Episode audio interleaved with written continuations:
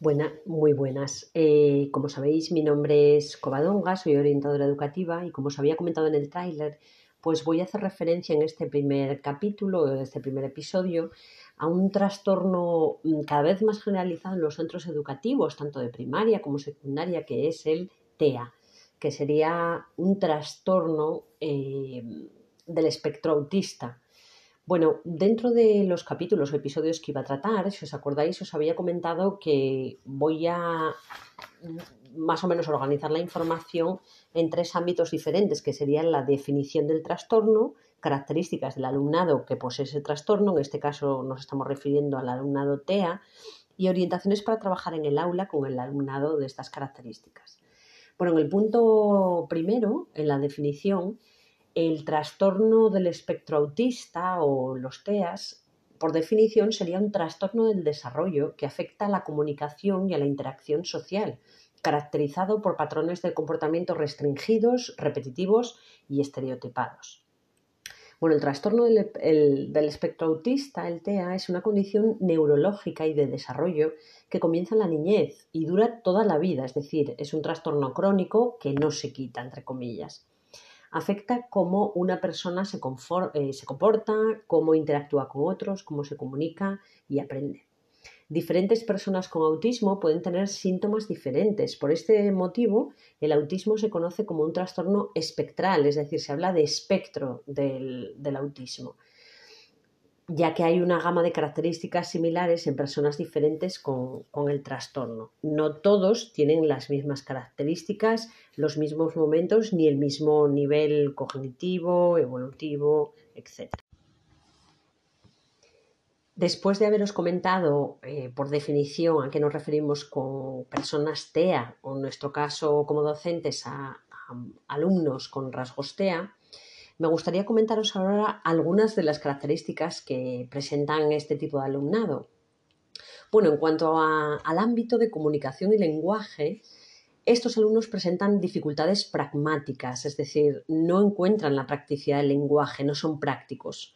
Tienen un estilo de comunicación unilateral y egocéntrico. Mm, les eh, cuesta mucho trabajo empatizar y ponerse en el lugar del otro en el tema de la comunicación tienen un limitado repertorio de temas de conversación.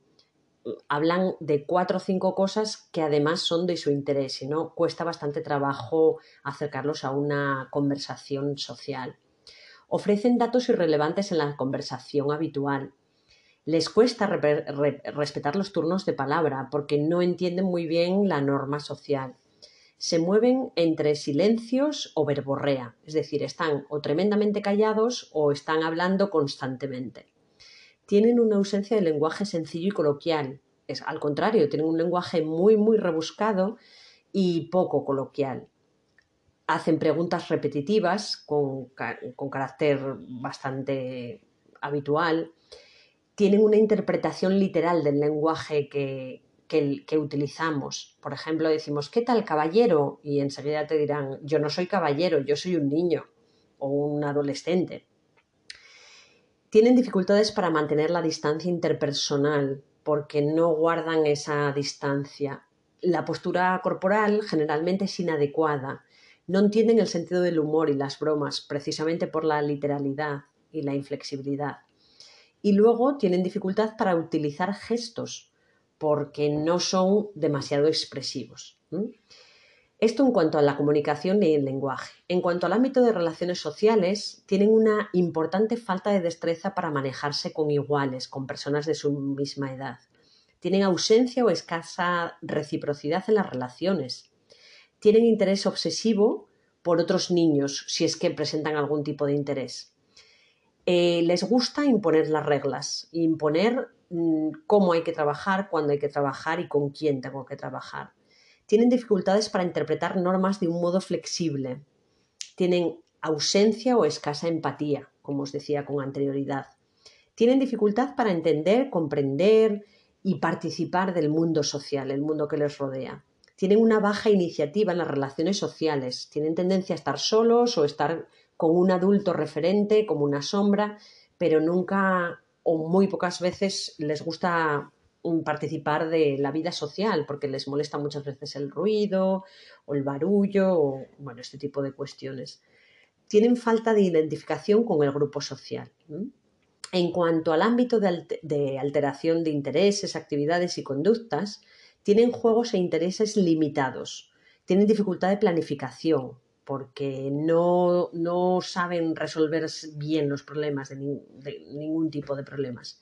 Tienen intereses muy centrados en algunas áreas concretas. Tienen alteraciones relacionadas con las vías sensoriales, auditivas, táctiles, gustativas, olores, todo lo llevan al extremo generalmente tienen estereotipias motoras que pueden ser pues, movimientos continuos repetitivos, aleteo de los brazos, caminan de puntillas, etc. Tienen ausencia o limitados juegos de ficción. Tienen ausencia de flexibilidad también en los juegos, ¿eh? aunque sean juegos que les gusten, tiene que ser bajo las normas y reglas que ellos quieren.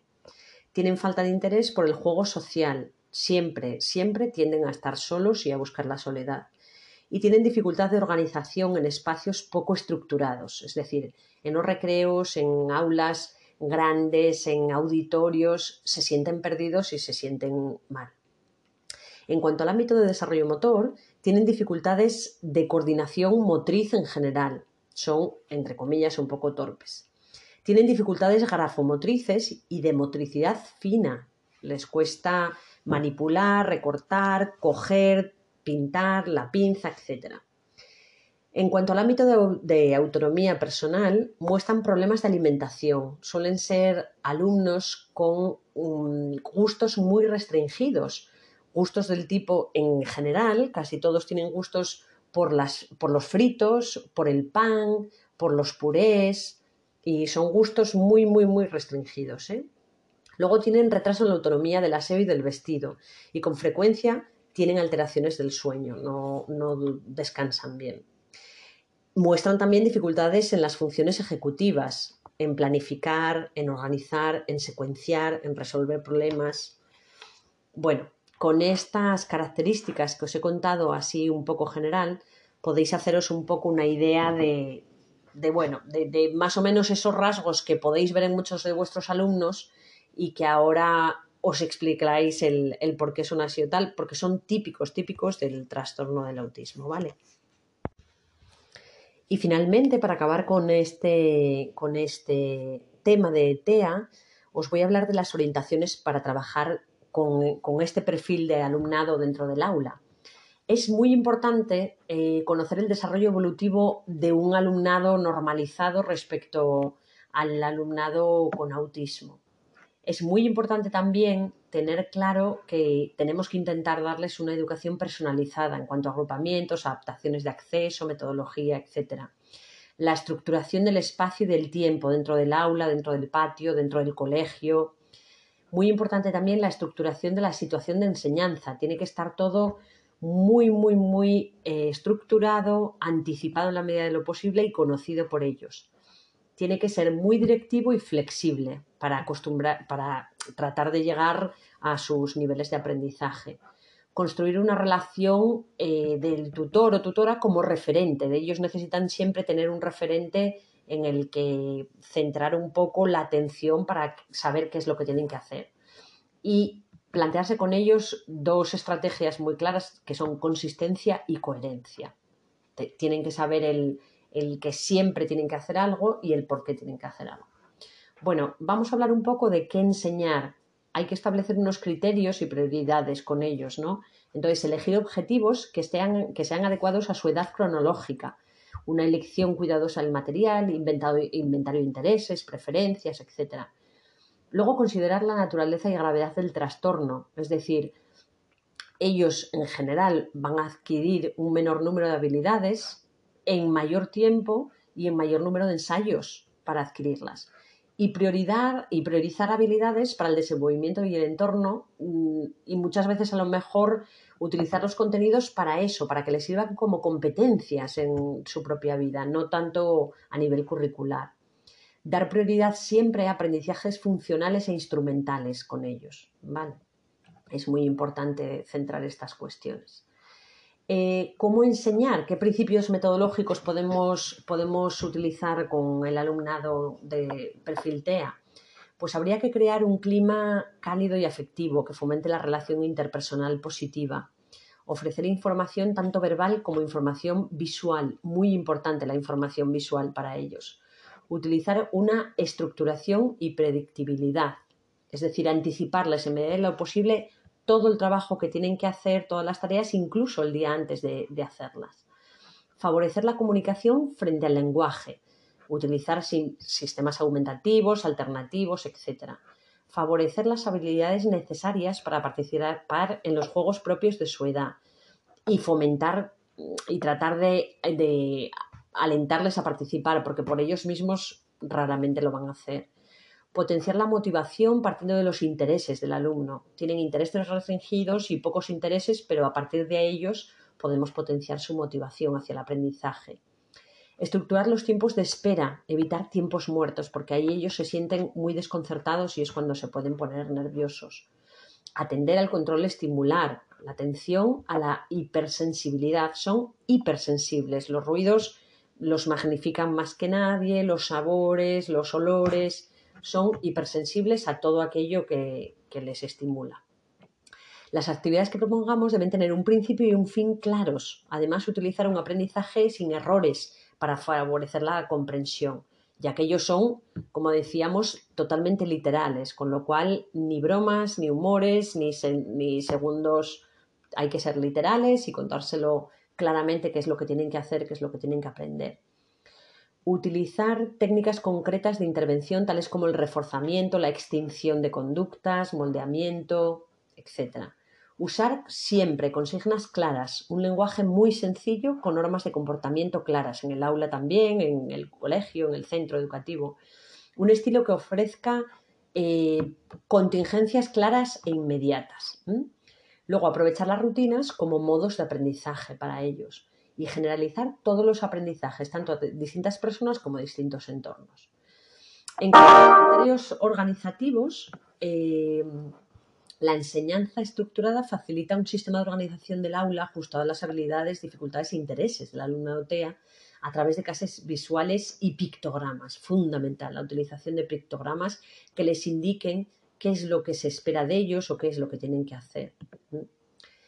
Eh, dentro de la clase, muy importante la estructura física, la organización del entorno para que él sepa dónde tiene que hacer cada actividad, dónde se guardan los materiales, etc. Muy importante también el uso de agendas diarias, donde el qué, dónde, cuándo, cómo y con quién realizar cada actividad principal es muy importante para que ellos sepan anticipar qué es lo que tienen que hacer. Secuencias de tareas, que son sistemas de trabajo que ayudan a saber lo que se espera que hagan en las distintas actividades de forma sistemática y utilizando, pues eso, mm, pictogramas y dibujos y siempre estableciendo un principio y un fin. Tienen que tener una enseñanza, como se decía, muy estructurada con, claves visuales, mayor autonomía creando entornos inclusivos donde se sientan independientes y capaces. Es decir, sería interesante poner en aquellos centros donde existe alumnado TEA, pues pictogramas indicando el baño, indicando el pasillo, indicando las diferentes aulas, eh, indicando el patio, el comedor, etc. Luego, dotar de las herramientas necesarias para desenvolverse con independencia en el entorno, contextualizar y generalizar los aprendizajes en la medida de lo posible, ayudar, ayudarle a situarse en el espacio y en el tiempo, anticipar lo que va a ocurrir, guiar la realización de tareas y señalar metas, etc. Bueno, eh, lo que nos interesa es eh, de alguna forma desarrollar con ellos las funciones comunicativas. Entonces tenemos que alentarles a expresar necesidades vitales y deseos, demandar ayuda, protestar o rechazar, mostrar placer, reclamar continuación, señalar, llamar, sí y no, pedir, localizar personas, denominar. Luego, los contenidos comunicativos y situaciones de uso serían necesidades básicas mm, a cubrir, las acciones, normas de intercambio social, vocabulario básico a través, pues eso, de fotografías, de gestos, de pictogramas. Lo que tenemos que intentar es que ellos eh, se metan en, conversaciones y desarrollen habilidades conversacionales básicas al menos para que puedan funcionar a nivel social, que es lo que realmente más les va a costar. Hay que trabajar con ellos también las habilidades discursivas, trabajar en comprensión y expresión, incluyendo actividades de lectura, de pictogramas o de símbolos, animarles y enseñarles a etiquetar y describir objetos, acontecimientos, contextos, animarles a pintar objetos y, sus, y sucesos que ven o que han visto, construir pequeños cuentos con ellos en formatos álbum o lo que sea para que cuenten, para que, más que nada, para que sean capaces de, contar un relato, de relatar cuestiones que les pasan alrededor, trabajar las relaciones causales y temporales, etc. Mm, en cuanto a la comprensión social, hay que trabajar mucho, mucho, mucho. Una técnica muy utilizada con ellos serían las historias sociales. Una historia social es como un cuento corto ajustado a un formato y directrices específicos utilizado para describir a una persona, destreza, etc. El objetivo de una historia social es transmitir información relevante y esta información generalmente incluye dónde y cuándo ocurre una situación, quién está involucrado, qué está ocurriendo y por qué. De esta manera podemos llegar a hacerles entender por qué queremos que hagan algo o, que ellos lleguen a entender para qué se hace algo. El juego es muy importante también para ellos el juego funcional es más difícil, pero sí que los juegos y a través de los juegos sí que podrían tratar de, relacionarse mejor. Bueno, pues con toda esta cantidad de cosas que os he comentado, espero que podáis mm, entender algunas de las cuestiones que os encontráis con, con vuestros alumnos de perfil TEA.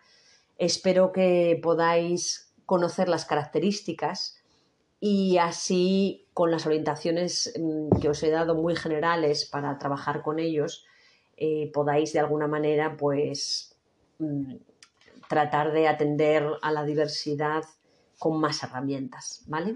Bueno, pues nos vemos en el próximo episodio. Un saludo a todos y hasta la próxima.